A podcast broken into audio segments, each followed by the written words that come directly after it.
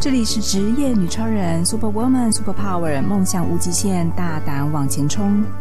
这是一个有关于女性职场、创业、身心疗愈的专属时光。我们将在节目中采访在各种职业的女性工作者以及女性创业家，谈谈她们在人生中的各种职业故事，提供职涯的建议与人生智慧的分享。女超人不代表女强人，所有职场女性都有鲜红艳丽、代表韧性坚强的一面，但也有如鲜嫩花瓣一般柔软脆弱的内心。所以，职业女超人也代表着梦想和希望，大胆无惧，勇往向前。这里是职业女超人 Super Woman Super Power，梦想无极限，大胆往前冲。我是节目主持人方糖。这一集呢，我特别邀请到专门辅导女性创业的李介老师，她也是资深的形体美学培训的专家，也是呢塑身衣品牌斯林密仪止衣的创办人。这一集我特别邀请她跟我们一起分享她在美学媒体上面的工作经验，并且我们分享她在辅导女性创业的历程和建议。欢迎李介老师。大家好，我是李健。呃，本身呢，我在形体美学业呢，已经从事了近三十年的时间喽。那什么是形体美学呢？最重要就是协助每个女孩子呢的该有的胸、该有的腰、该有的臀，然后在平常的行走、坐。然后在睡觉的时候呢，都可以有对的体态、对的姿势，延缓老化，让每一个女孩子在标准的体态里面呢，呈现我们该有的青春跟年轻。哇，听起来就是很有曲线感，就是很多女孩子都梦寐以求，有胸有臀有有腿。没错，所以您可以跟我们解释一下，什么叫形体美学的一个修复或是培训呢？就是很多时候呢，我们很多的情况下呢，我们可能在做的时候呢，也不知道怎么样可以做好，嗯、然后走路呢，好好。好走，什么叫做好好走？其实我们也不知道。嗯，对。那在对的时候呢，在走对的时候，我们可能体态就不容易跑掉。嗯，就像很多女孩子不知道为什么外胯会越来越大，对，那以为只是胖了。那控制饮食啊，特别去运动啊，可是那个大腿一样很粗。嗯，对，那从。诶，二叉 L 瘦到 M 号的时候呢，还会从大出变小出，还是出。对，所以很多女孩子还是很困扰。你会发现，很多女孩子为什么到了呃四十五公斤的，她还在瘦身，她还在控制饮食，你会觉得这有一点。有一点不太正常了。对，对我觉得大家都在期待说我们的的线条是均匀美，就是好像不能屁股太大，不能胸太小啊，一直在一直在想说要局部完美这件事情，但是其实这是需要调整的。对对对，所以啊、呃，我们这三十年的时间呢，我自己当初也是因为呃腰痛，然后二十一岁的时候我可能就站不太起来，就是洗弯腰洗个头就站不太起来的状态。的情况下，通过朋友的介绍呢，我开始接触到这样子的呃产业。那一直到我三十一岁结婚之后呢，又生生小孩的十年的过程，就更能够体会到女孩子在这一块上面的需求。呃，怎样可以护女人这一生呢？是我后来呃成立了自己的品牌之后呢的最重要的使命。我希望可以在女人的这一辈子里面呢，透过我们的用心，可以回馈到每一个女孩子身上，让我们每个女孩子在每一一个阶段都可以有呃对的维护，然后可以减少很多呃这个过程的一些痛苦。老师，我很蛮好奇，就是您在这个行业将近二三十年的资历，嗯，那您当初年轻的时候是在做什么样的工作？怎么会有机会转身投入到美学媒体这样的一个培训的一个领域呢？对，这就是一个非常误入歧途的故事了。每个人都这样说，他 就头都洗下去了。对，当年呢，我不过就是一个呃半工半读的学生，嗯、但其实上我对漂亮反而是一点兴趣都没有，我纯粹就是很爱赚钱。是，对，那因为呃什么样的钱最好赚？就是女人的钱，还有小孩的钱。没错，所以因为这样说，我就觉得嗯，那这女人的行业好像很值得去研究。嗯、那加上我后来呃生生产的这十年时间哈，又呃，习惯性流产，然后差一点医生就叫我做试管了，嗯，对，然后一直到生了第一胎，然后中间又出现了唐氏症宝宝，嗯，然后医生也就叫我去引产，然后一直到了呃生了到第三胎的时候呢，小孩子就太大了，啊、呃，我个子很很很很娇小，嗯、然后生了怀了一个四千多公克的小孩的时候，就发现，对，就站也不是，坐也坐不下来，然后就发现走路就已经非常笨重了，然后这时候突然觉得那个托腹带怎么托不住我的肚子啊，嗯、然后都会觉得很痛苦，然后会觉得那有多少女人可能跟我有一样的痛苦，嗯、所以进而这样子，我就开始来研发呃这样子的工具，然后可以让我们怎样可以。呃，舒缓在运程中的很多的不适感。可是你本身是在学裁缝啊，或是美容业的本业，或是科系嘛？你怎么有办法接触到这个领域？都不是，我纯粹只是因为身体的不舒服，接触了这样子的产品之后，才开始研究。那这个到底是什么？嗯、那为什么可以？因为市面上有太多的腰夹是会让呃。肌肉萎缩的，因为太紧了，然后反而没有办法呃提供支撑的过程当中，反而会让肌肉萎缩，所以不能长时间使用。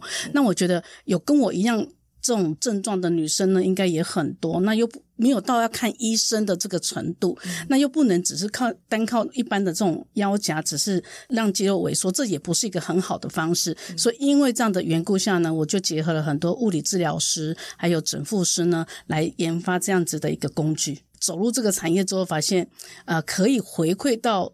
这个这个社会的每一个角落，帮助到更多的女性，这会是我觉得想要走向这个产业的一个使命感。是老师好有心哦，所以你从头到尾都自己一步一步去找厂商，自己打板，然后又去问专业，所以完全是 Made in Taiwan 的产品。没错，没错，对，是。那你成立这个美学形体的培训这件事情，是为了帮助女性创业有一个多的机会吗？没错，因为啊、呃，我相信很多女人呢，走进了家庭之后，生了小孩，就会开始。只发现好像应该要全心全意的来照顾这个这个、这个家庭，家庭对，那就发现当真的要再走出来的时候，就发现自己的竞争力似乎也也开始丧失了，没有竞争力，对，然后不知道自己还可以在做什么。那我希望我们可以提供这样子的一个技能，让更多女性呢可以不用手心再向上，嗯哼，对，那有机会呢可以透过呃这个环境的栽培呢，也可以学习到如何情绪管理，嗯，然后如果可以学到一些情商的部分，嗯，然后提升自己的。一些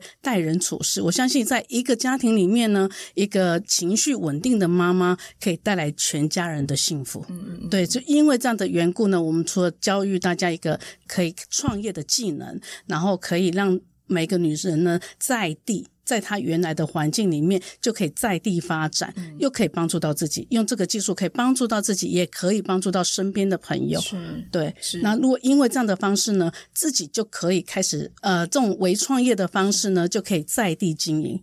嗯、对，那不需要花太多的时间呢，呃，在奔波上面。是。他可以在他的居住的地区呢，就可以用这样子的专业。然后协助到身边需要的市场。是老师，你刚才跟我提到一个部分，我觉得还蛮好奇，你可以再帮我们说明一下，你所谓的这个形体修复这件事情。就我们印象当中，以为塑身衣就是给女人穿的，嗯、然后就是很紧很难穿，然后是为了调整自己的身形体态。但是你刚刚你有跟我提到，其实男人也可以呃，就是穿类似这样的一个辅具，或是这样的衣衣服跟材质，可以帮助人体恢复它的一个。不管是骨骼也好啊，嗯、或是形体也好，你可以帮我们多解释这一块吗？对，因为我发现呢，不管是男生还是女生，其实会腰痛，其实只要是人都会，只要是体态呃站坐姿不对的时候呢，或是用力不当的时候，其实会产生腰痛的问题。呃，是每一个人都会的，不管是男生还是女生、嗯、啊，只是大部分男生呢，可能都不会哀哀叫。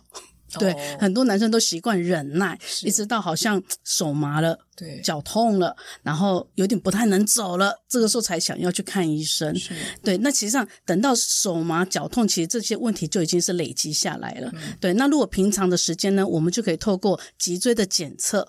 就可以开始发现自己自己原来站坐姿已经有点不太正了，可能肩膀歪肩膀歪一边了。但有时候我们开呃，可能在路上走的时候会发现，有的人骑摩托车会身整个身体斜一边，对，或者是背包包，我其实也是右肩对斜，对对对，然后你会发现，当有些人是左右斜，有的人你会发现他后背部的部分呢会有一个拱背的状态，是，然后包括到富贵包。就是很多妈妈好像虎背熊腰的妈妈妈背嘛，这样。呃，对，那你会发现她整个背是驼的的时候，我相信她整个上半部呢都会很不舒服。是，对，那其实不是只有女生，很多男生也会脖子前倾。嗯，这些体态的小地方呢，其实都暗示着很多脊椎已经开始走位了。嗯，对，那其实它可以透过形体修复的过程当中，用对的方式站坐开始，你会发现很多体态可以回正。哦，对，因为不管用什么样，只要是关于脊椎的部分，只要呃物理治疗或者是化学治疗，就是开刀。对啊，不管用什么样的方式，最最最根本的问题就是改变站坐姿，是对。那形体修复就是教大家如何改变对的站坐姿。了解，对。所以所谓形体修复，我们不能只是在对既有印象说它是女生穿的塑身衣，然后是为了隆胸或是缩小腹或是瘦大腿这种概念。它其实对人体的健康或是整个形体上姿态的矫正有很大的帮助。呃，很多市面上呢，因为太多都是过紧的塑身衣，其实是对人体来讲。是一个不正常的压力，是对。那所以为什么我我我们要走的方式是走移植衣，是不能用太紧的方式。嗯，对。那其实人体它本身就有一个自体修复的功能，是对。那如果过紧的过程当中，血液循环不良。然后造成到呃过多的压迫，其实对于呃平常的生活就是一个不正常的状态了。嗯、那更不要讲要讲到说要变得更青春漂亮，不太有可能。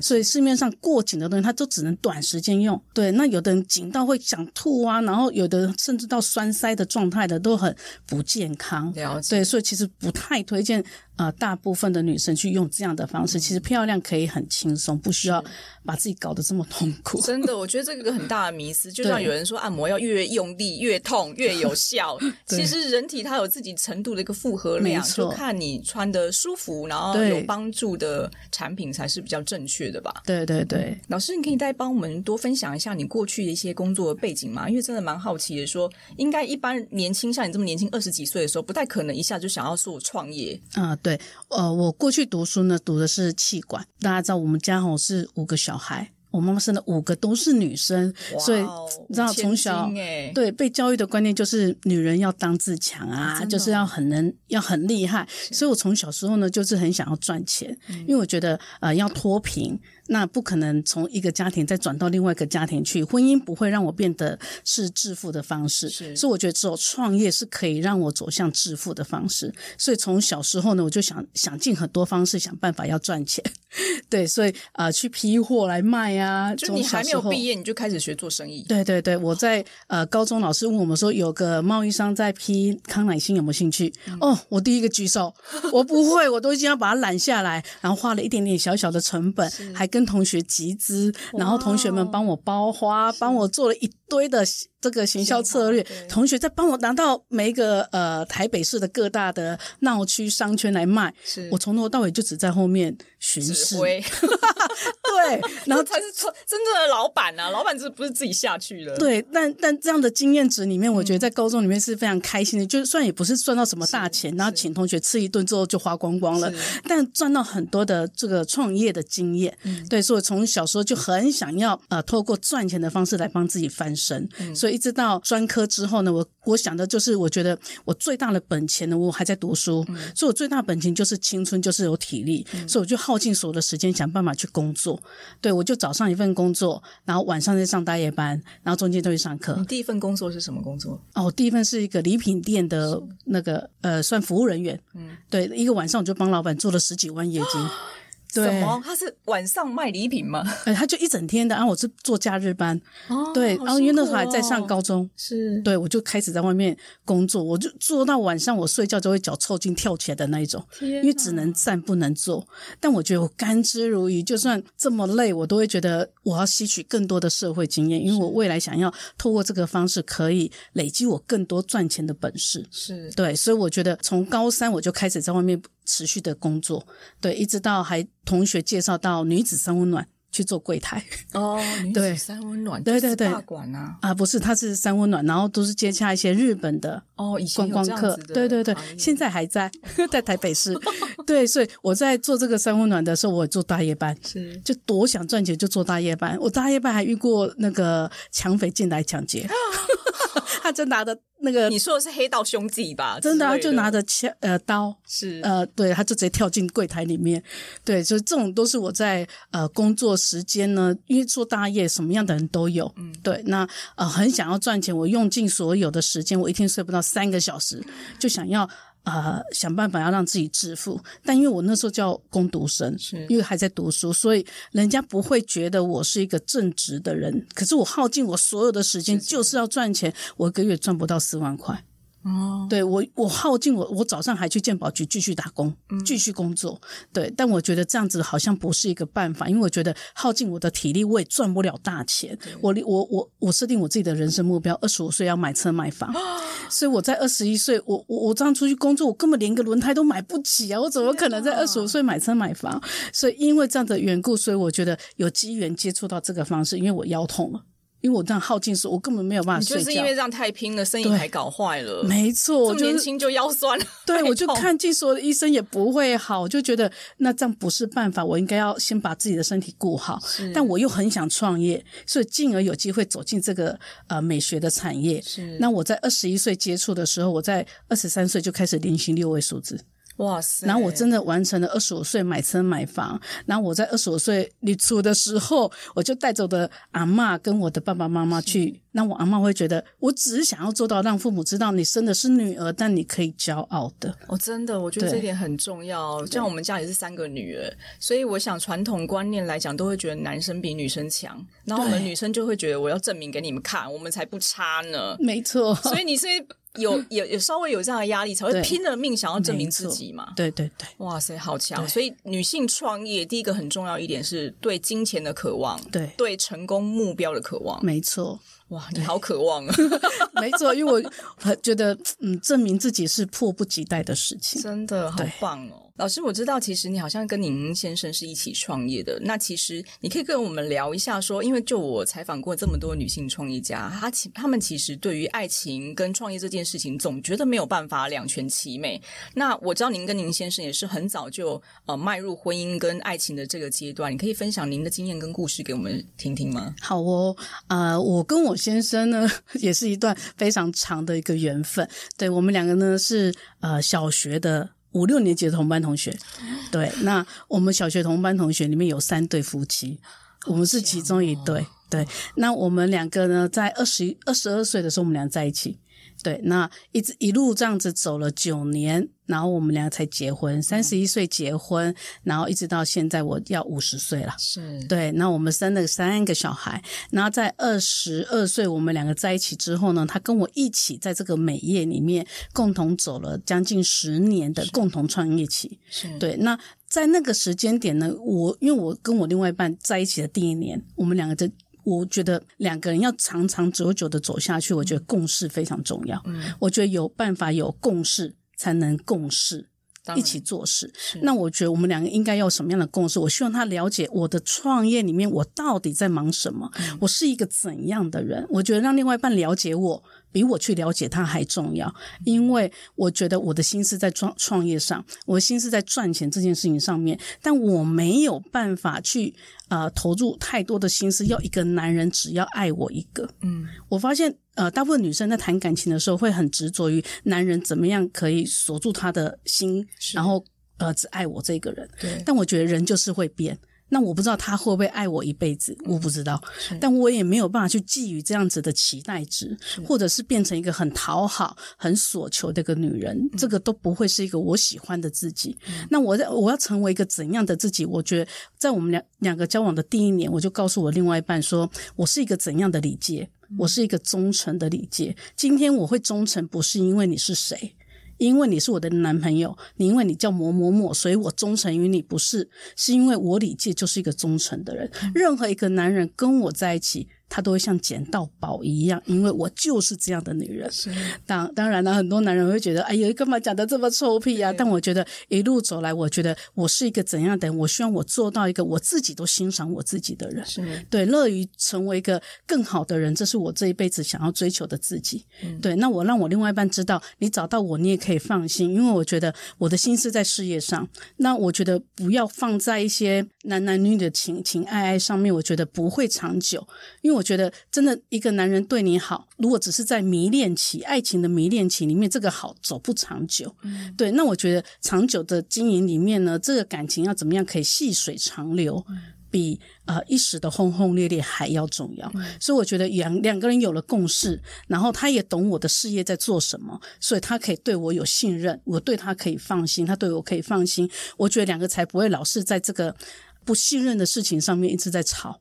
一直在争执，那感情会从存款变成提款。嗯，但是我觉得这件事情真的对很多女性创业者来讲，真的非常难。因为你看，我们过去一些社会新闻的案例，东京卓一的周品君，然后 iFit 的那个，就是有太多女性成功女性创业家的一个故事，还有最近很红的那个丢丢妹的网红。对，女性如果太强，然后创业能力太强，男生其实是会怕的，会拒而远之的。那你反而就是让这这样的男人。也许你说可能就遇到不对的人，那就算了。可是如果已经走入到婚姻了，你是因为走入到婚姻结婚之后才创业嘛？嗯，所以这件事情它其实是两个不同的问题。第一个，你要怎么找到这样对的人；第二个，你要怎么样跟这样的人沟通，你要创业，而且他又一起跟你经营你的事业，不是他的事业哦。没错，这就是很大两个很难的问题了。你可以，你可以解释 你是怎么遇到有这么传奇？当然，我觉得呃，另外一半愿意跟我走，也是因为他也看到。到这个产业的一个发展性，大家发现美业里面，其实到到这个专柜一楼去，发现卖那些保养品啊、彩妆品都是男生居多，所以其实男生了解女生的产业比女人还要更专精。对，那呃，有些我们两个的相处里面，我觉得有一个最重要就是，女人对外可以要强，但对内你要能平衡。对，那很多女人呢，会在对外要强的过程当中，回过头来对内的时候，忘了要把这个要强收回来。嗯，对，那所以会把另外一半也把它当做是一个对下属的态度的时候，当然男人也会受不了。嗯，对，那我觉得两个人的平衡里面是，我觉得尊重很重要。嗯，今天我觉得，呃，我我今天我能够做事业，我也不可能在生活面里面要样样精。样样强不可能。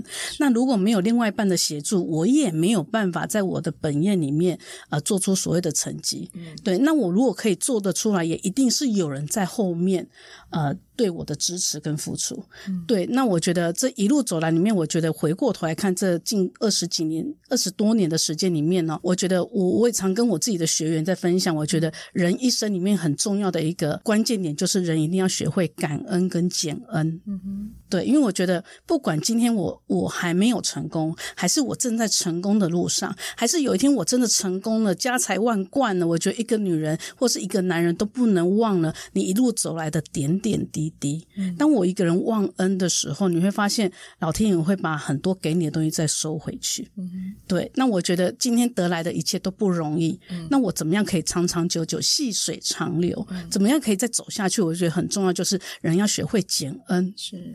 对，那很多人会在讲是要怎么去感恩，感恩很多时候就是一句谢谢吗？也不是，我觉得是在生活当中的点点滴滴里面去，也许那件事情没什么了不起，但把它捡起来放在心里，你会觉得那件事情就是暖暖的。也许只是另外一半愿意在早上帮你倒一杯牛奶，你都会觉得。也不是每个男人都愿意这么做的，对，对，那有些男人愿意在你还没有回到家的时候为你等门，对，然后会知道你还没有回来，然后帮你热一锅小小的宵夜，对，那这些小小的动作都是因为男人他还愿意，对，那我觉得我们能不能涌泉以报？对，那很多女人会不会不小心就把它当做是理所当然？嗯，对，那男人也会把女人的付出当成理所当然的时候，就会觉得。家里的女人没什么了不起，嗯，对，女人也会有这样的心理的时候，彼此的感情就会是一种磨合了，是，然后就会慢慢的越走越远。所以我觉得感情的经营无关成不成功，成功的当然就会被放大检视，但有多少的家庭没有成功，没有被检视，但他们也是走着走着就莫名其妙的越走越远。嗯，然后我觉得最大的原因是来自于太过于忘恩，嗯，对，忘了去把每一个人的付出放大。然后不断的放大是自己的付出，嗯，然后两个的相处里面就会更多的摩擦，啊、呃，两个人在争执里面常常你都没有看到我怎样吗？你都怎样？怎样？你有没有看到我又哪样？嗯、其实这样的争执语言里面看到的都是我，是。而不是对方，对。对，所以我觉得两个人的经营里面，我觉得很重要的就是如何有高情商的对待，这是我比较多呃在跟学员在聊女人聊心事的时候会不断的提起的，我觉得心对了，嗯、另外一半也会有新的。嗯，的确是，我觉得这个真的非常难，是一个很大的功课啦。尤其对于现在很多女性创业家来讲，我们到最后就宁宁愿选择单身。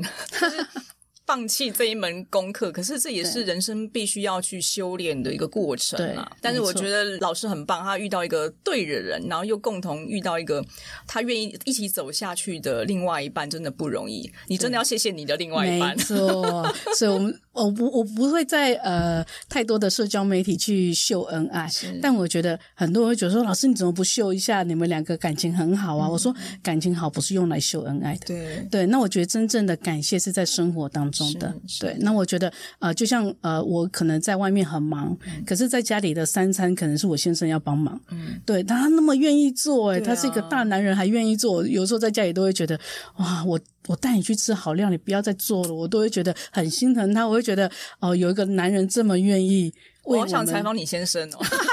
我觉得这一集应该是采访你先生，他对你的付出的确比较大的感觉。没错，连我自己的阿嬷都会觉得，呃，有一次他跟我回家，我阿嬷看到就觉得，哎呀，因为我阿嬷一直觉得我又矮又丑，然后他觉得你怎么会，你万一嫁不出去怎么办？他在我哎高中还没毕业，就一直跟我讲，你要不要去整容一下？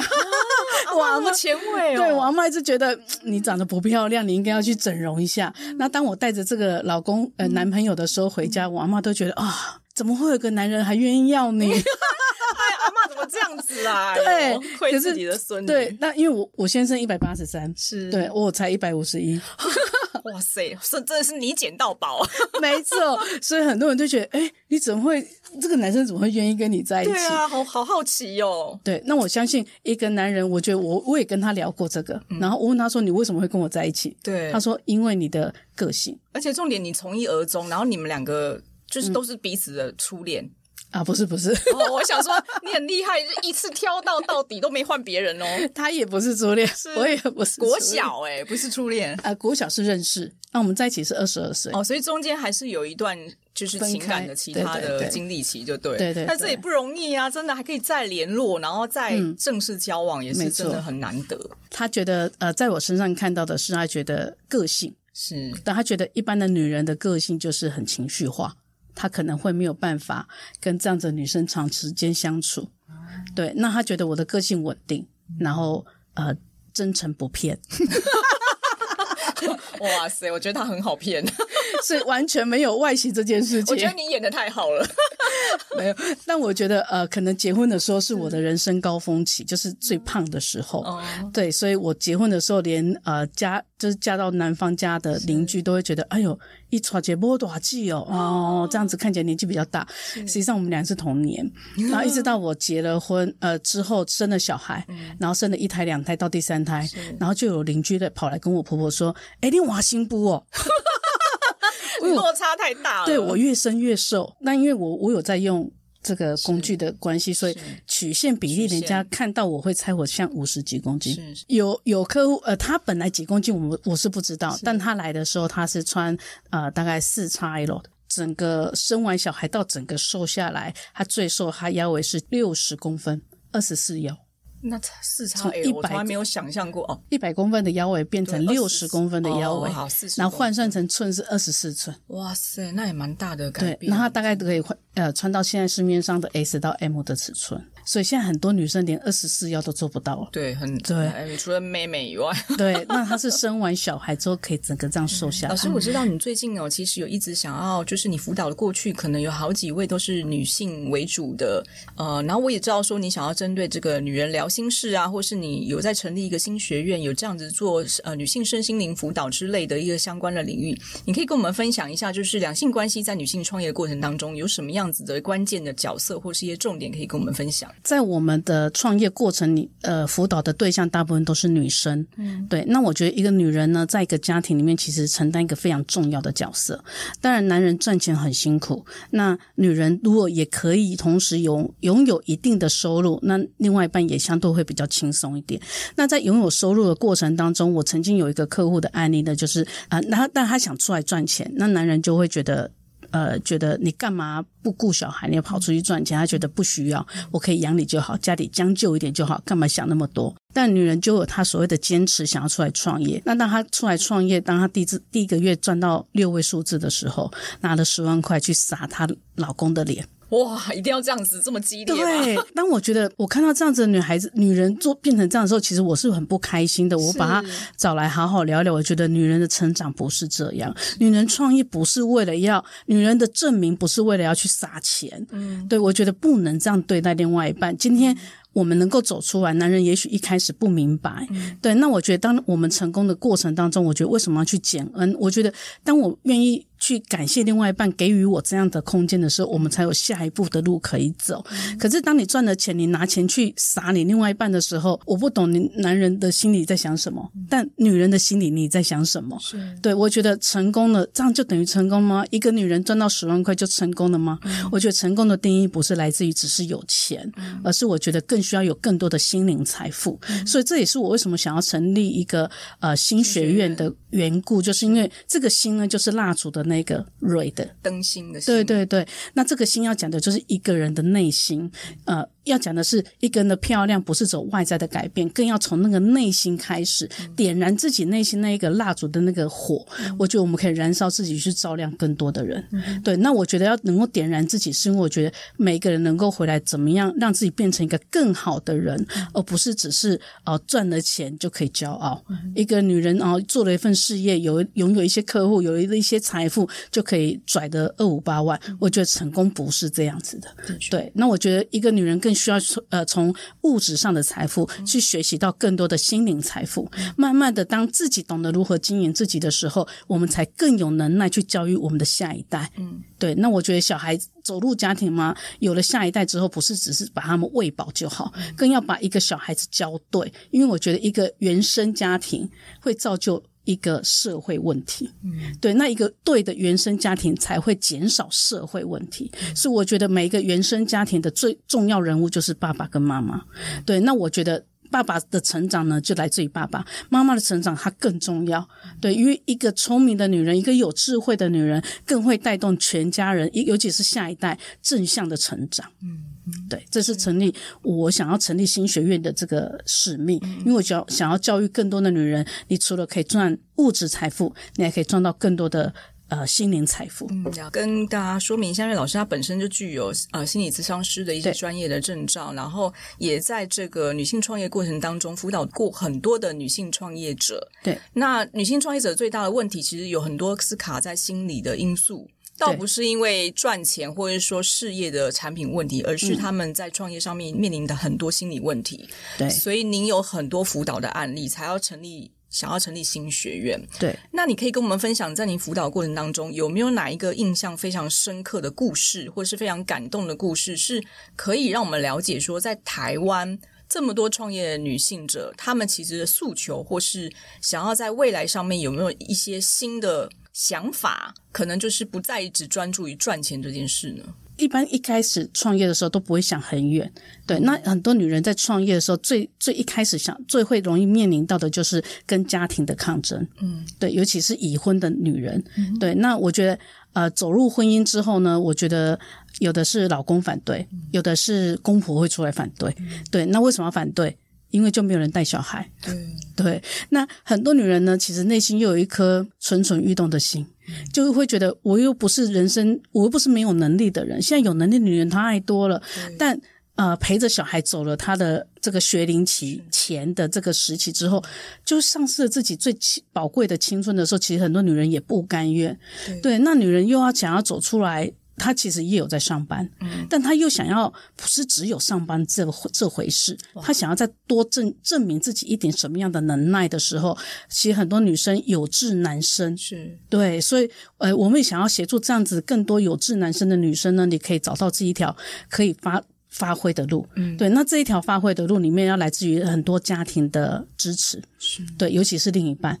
对，那我们也会鼓励夫妻一起共同来了解跟学习，因为我觉得这样子两个人才有办法一起相辅相成。是对，女人成长的不会看起看不起另一半，男人也会跟着女人一起在往不同的世界前进，嗯、两个人会更有共识。那夫妻在经营这个感情也好。家庭也好，亲子关系也好，包括到创业这条路也好，我觉得才能够是全方位的前进。嗯，我觉得这这个真的对于女性创业者来讲是非常大的一个挑战，尤其要改变男性可能对于女性创业的观念啊、支持度这件事情，要一起更不容易啊、呃。所以通常我们会比较鼓励说从接触开始。嗯，对。那呃，但我手上也有一些呃比较实质，像我自己曾经辅导过一个学员呢，他在他在创业的过程里面，他让我知道他就是。是他其实他对爸爸，他是单身，那他其实他对爸爸是很讨厌的，就是叛逆期的过程。有些女孩子也好哦，他们在成长的过程，其实对原生家庭是越是爱他的人，他其实是越叛逆的。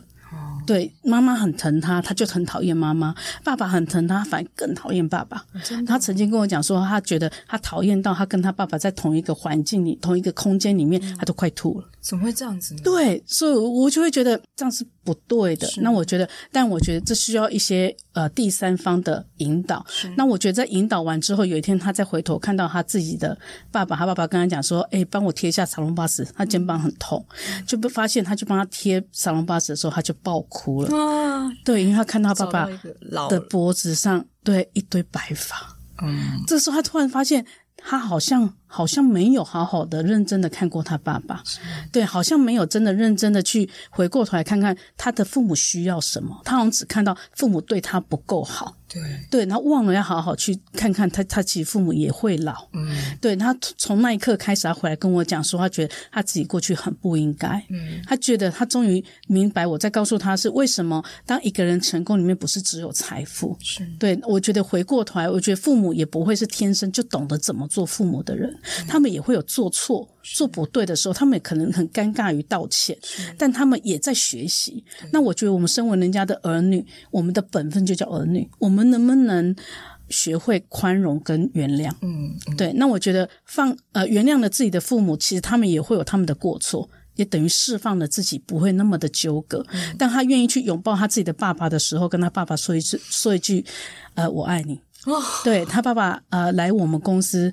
然后就是来帮我们做一些分享。他他跟大家讲说，他来到这边，他要谢谢我们大家帮他找回了一个女儿。真的，老师讲了，我都快哭了。真的，我，觉得觉得女性创业者，其实我我觉得我们大家都很惊呐，就是女性创业者要给人家外表看起来就是哦，你好厉害，对，很强，然后你。你应该不会有软弱的时候，其实我们里面是很很害怕的，嗯、是很需要被关心、被照顾。所以当原生家庭的那个破口一出现的时候，我们整个就崩溃了。没错，对对，所以我觉得这个是女性创业者朋友要去面对的，就是她在创业过程当中真的没有家人支持，没有朋友的帮助，对，一个人真的走不久了。对，没错。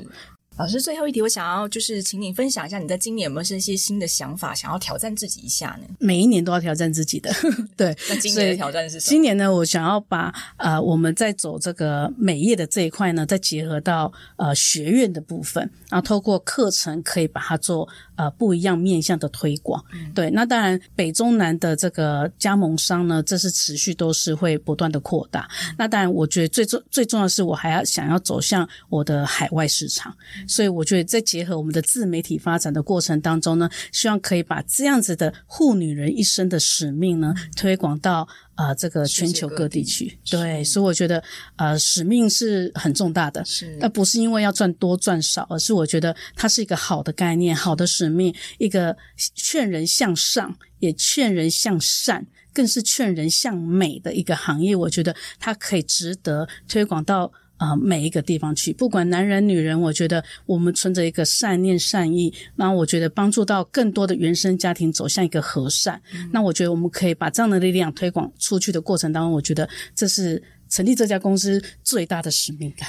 哇，我觉得这一集真的很棒，因为我亲眼看到老师。我今天是第一次跟老师见面的时候，他个子非常娇 小，可是他说话的力量跟他带的那个精神，让我们觉得那个非常大的一个扩散。所以我相信老师，他其实今年他能够呃，就实现他的目标，也期望呢，他能够带着台湾的女性创业者们。大家一起走出去国外，然后能够让人家看见我们台湾的女性创业者其实有非常强大的精神跟使命在身上，也帮助其他世界各地的其他女性。我觉得这一点非常重要。真的，这一集真的非常谢谢老师来跟我们分享，期待接下来呢，你有更多精彩的故事，我们再邀请你来跟我们一些分享了。好的，谢谢老师，谢谢，谢谢，好，下次见，谢谢，拜拜，拜拜。如果你也想说说你在职场上的各种神奇经历，或是你有令人惊叹不已的人生冒险故事。职业女超人邀请您来与我们一起分享，欢迎踊跃报名，接受我们的采访，陪我们喝杯咖啡聊一聊哦。